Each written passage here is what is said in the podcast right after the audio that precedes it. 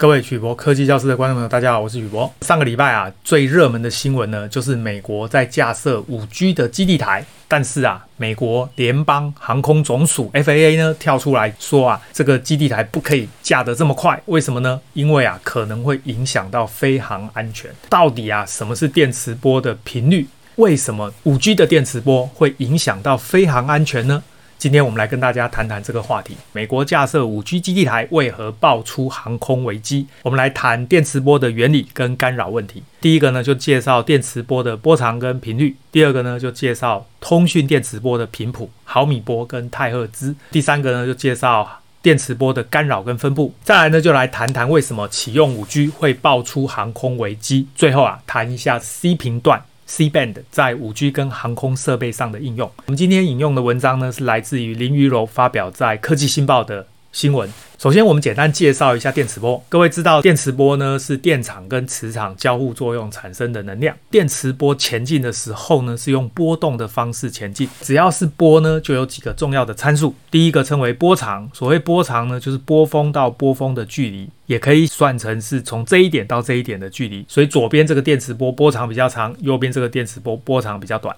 第二个是频率。频率指的是一秒钟内讯号振动的次数，它的单位是赫兹。一秒钟振动几次就称为频率，几赫兹。因为电磁波的速度是光速，所以呢，它每秒钟前进的距离是一样的。所以假设电磁波呢，一秒钟从这里跑到这里，左边这个电磁波呢，波长比较长，所以呢，它震动两次就称为两赫兹。那么右边这个电磁波呢，波长比较短，那么它震动了四次，所以呢，就称为四赫兹。从这个图各位就可以看出来，波长越长的电磁波频率越低，波长越短的电磁波频率越高。波长跟频率是成反比。接下来我们简单介绍一下电磁波频谱，这里有几个重要的参数，记得 K 呢代表一千，M 呢代表一百万，G 呢代表十亿，那么 T 呢就代表一兆，越左边频率就越低。K 赫兹是千赫兹，再来 Mega 赫兹是百万赫兹，再来 Giga 赫兹是十亿赫兹，最后 Tera 赫兹是一兆赫兹。越右边啊，频率就越高。刚刚说频率越低的电磁波波长就越长，频率越高的电磁波波长就越短。所以呢，最左边频率 K 赫兹的电磁波波长大概是公里、千米，中间频率 Mega 赫兹的电磁波呢，它的波长是米，再来。频率是 Giga 赫兹的电磁波呢，它的波长就是毫米，所以我们把它称为毫米波。再来频率 Tera 赫兹的电磁波，波长呢就更短了，波长到微米的，我们把它称为太赫兹。记得 Tera 赫兹。用声音翻译就是太赫兹，但是这个 tera 代表兆，所以呢，这个也可以把它称为兆赫兹。科学家特别把频率介于三十吉嘎赫兹到三百吉嘎赫兹的电磁波称为毫米波，从频率三百吉嘎赫兹到十个 tera 赫兹的电磁波称为太赫兹太赫兹基本上呢，已经是接近。远红外线有点像是光的特性，在这些电磁波里面呢，要特别留意 K 赫兹的电磁波呢，主要是拿来做航空无线电、海底电缆跟电话电报；Mega 赫兹的电磁波呢，它主要是拿来做无线电视、行动电话、调幅广播跟调频广播，就是收音机。再来 Giga 赫兹的电磁波呢，主要拿来做卫星通讯、卫星定位、雷达跟微波。再过来 Tera 赫兹的电磁波，其实就是红外光，是拿来做无线通讯。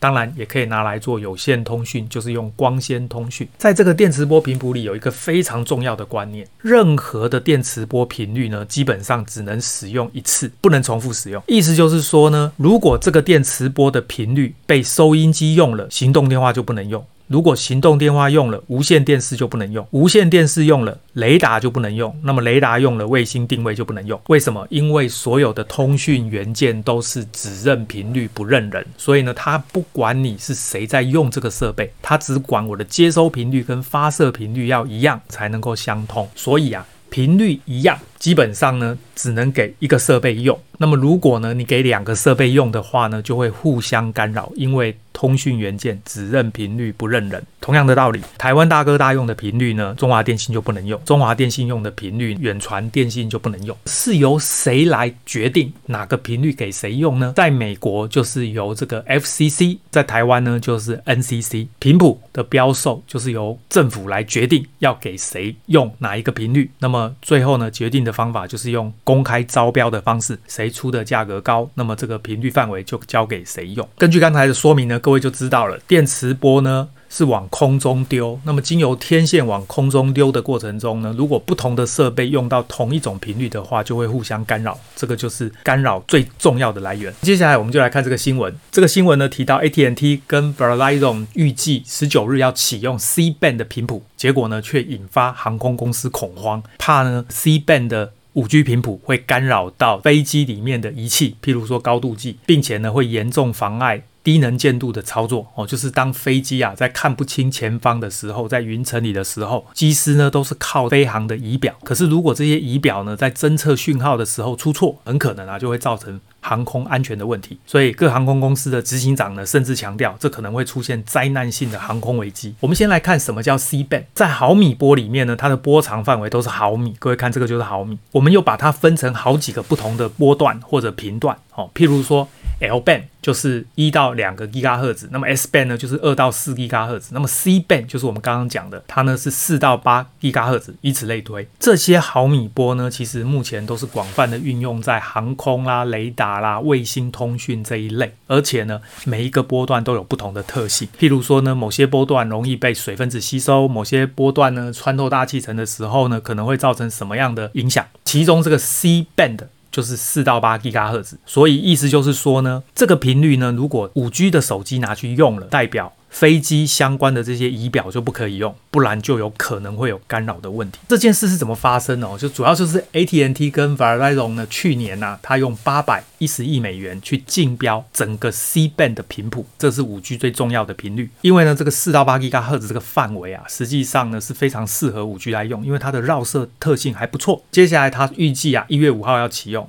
但是呢，因应美国监理机关的要求，他已经把部署的时间延后到十九日，哦，也没延后多久了。主要就是美国联邦航空总署 FAA 用非安的理由，要求电信公司呢延后部署 C band 的频谱五 G，而这个 AT&T 跟 Verizon 已经拒绝他的要求，因此啊，他会十九日会照计划启用。那么为什么他说这个事情会引起五 G 造成灾难呢？主要就是因为美国航空业。跟电信业者针对五 G 的部署已经争论很久了，因为美国交通部呢跟美国联邦航空总署会担心啊，这个五 G 的讯号可能会干扰飞航雷达，还有高度计，甚至是机舱里面的系统这些高度敏感的飞行电子设备，这个可能会引起航班大乱，甚至危及飞航安全。一般而言啊，这个高度计使用的频率是四点二到四点八 GHz，有没有？刚好就落在刚刚的 C band。四到八吉赫兹的中间，所以这个真的是有风险。那么以五 G 扩展的中频段是三点七到三点九八哦，它的意思就是说呢，主要的中频段是用这个频率哦，虽然不完全一样，但是呢靠得非常近。接下来呢，我们来看一下手机的基频跟射频晶片。基频晶片呢，就是在做手机通讯的多工跟调变技术的数位运算，所以呢，基频是数位的。电磁波的产生呢，靠的是这个射频积体电路。那射频积体电路非常多。包含传送的时候有数位传送器、数位类比转换器，把数位讯号转成类比的电磁波，再经过低通滤波器、升频混频器，再来有功率放大器，把功率放大之后，经过双工器、天线开关送到天线射发射出去。那么相反的，接收进来的电磁波呢，会经过天线开关、双工器，再经过低杂讯放大器，把这个讯号放大之后，再交给降频混频器、低通滤波器，最后呢，经过类比数位转换器转成数位讯号，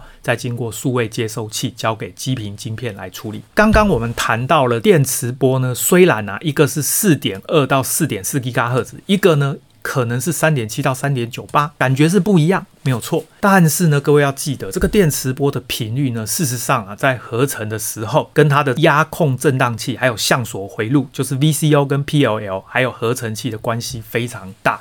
意思是说呢，在手机的系统里面，只要射频晶片呢，它在操作的时候有一些误差，很可能啊发出来的电磁波就会有一些漂移。这样的漂移是不是不小心就会让两个电磁波很靠近，甚至互相重叠干扰？这是有可能发生的。所以有人担心啊，太接近了就会互相干扰。电信业者的立场是什么呢？电信业者啊，当然是驳斥这种说法。他说啊，没有证据证明 5G 的讯号会造成飞安疑虑。况呢，5G 在接近四十个国家使用都没有问题，也没有干扰航空的营运。当然是一种说法啦，但是我认为航空的安全是非常重要，所以相关单位啊，必须做完整的这个研究，确认不会有干扰的问题，才能够放行哦。不然呢，飞机啊一样一旦有飞航的安全性问题，其实是人命关天的，所以要非常小心。那么有没有暂时解决的方法呢？目前啊，这个这个美国联邦航空总署 FAA 提出五十个优先试行的机场名单，简单的说就是先做一点实验啊，提供电信业者六个月内架设低强度的 5G 通讯设备。为什么要强调低强度呢？各位记得，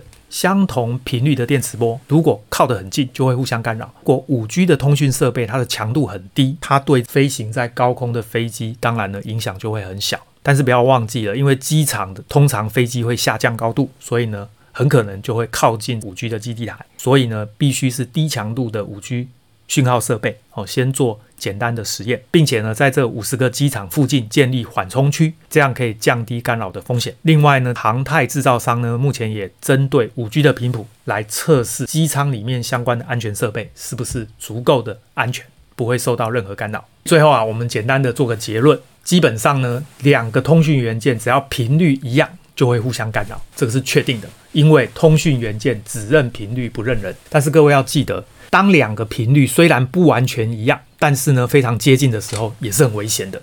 这就是为什么我们在通讯里面呢都会有所谓的保护带，在不同频率之间呢会留一个空间，这个作为保护带，就是避免什么呢？避免射频晶片啊在运作的时候会产生频率的漂移。这个时候很可能不小心两个不同的频率就叠在一起，这样就会有干扰发生。飞航安全是非常的重要，所以我觉得呢，相关单位啊一定要做好完全的这个研究，确认之后啊没有任何干扰的可能才能够放行，这样呢才能够保护飞航的安全。我们今天的节目到这边，各位啊对于电子产品相关的干扰有任何问题，欢迎大家发表在影片的下方，我们再来讨论。谢谢大家，晚安，拜拜。